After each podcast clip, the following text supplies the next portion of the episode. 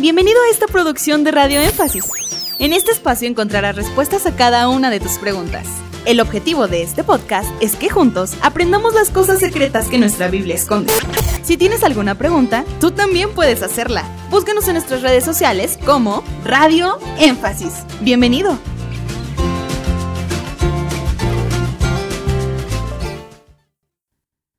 ¿Es necesario una doctrina correcta para la santificación?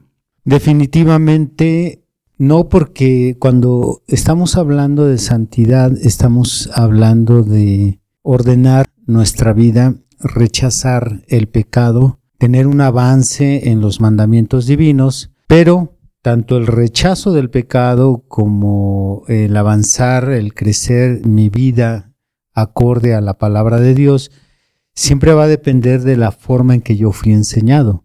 Si pensamos en una doctrina bautista conservadora. Los bautistas son personas que enfatizan mucho el tema de la santidad, a diferencia de la doctrina pentecostal. Y con esto yo no estoy agrediendo a la doctrina ni a los pentecostales. Pero hay iglesias pentecostales donde no se habla en contra de una mala vestimenta. Hay iglesias pentecostales que son muy permisivas en las diversiones. Para los pentecostales modernos, el ver películas del mundo, como les llamamos los cristianos, el ver o escuchar música del mundo, el asistir a ciertas reuniones no cristianas, es permitido siempre y cuando, dicen ellos, siempre y cuando, entonces hay cosas que se toleran que en un movimiento bautista conservador no toleran.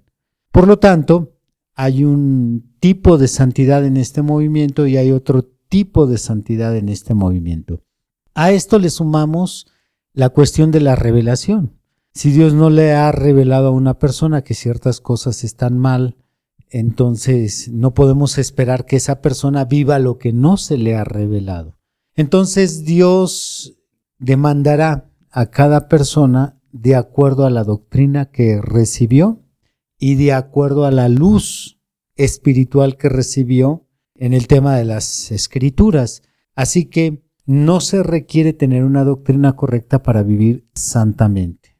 Para los que somos creyentes de este mensaje, ya lo conocemos de años, sabemos que la denominación, digamos, no la dirige totalmente el Espíritu Santo como grupo, sino que obra como individuo. Esto yo lo, yo lo vinculo también a lo mismo. ¿Esto es así?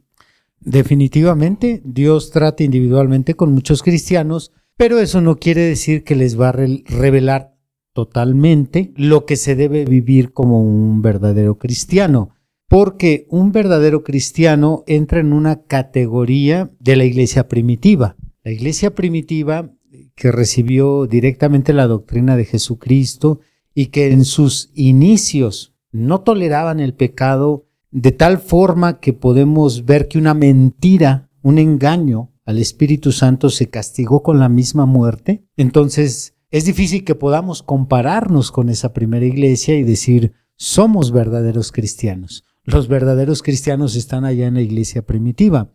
Pero sabemos que Dios nos ha enviado hombres especiales para restaurar la doctrina apostólica y esos hombres especiales vinieron desde hace cinco siglos. Vino Martín Lutero a restaurar la doctrina de la justificación por medio de la fe. Mientras que la Iglesia Católica había enseñado en todo el mundo que la salvación se puede adquirir por las obras y por las prácticas litúrgicas del catolicismo en aquel tiempo, la peregrinación, las mandas, eh, los rosarios, los rezos, etc. Entonces Dios comenzó a enviar hombres en diferentes épocas para restaurar esa doctrina apostólica y en nuestros días nosotros estamos seguros y confiados de que William Marion Branham fue un hombre enviado para restaurar la fase final de la doctrina apostólica y nosotros sí creemos que tenemos que alcanzar un nivel de santidad mucho más alto que otras iglesias.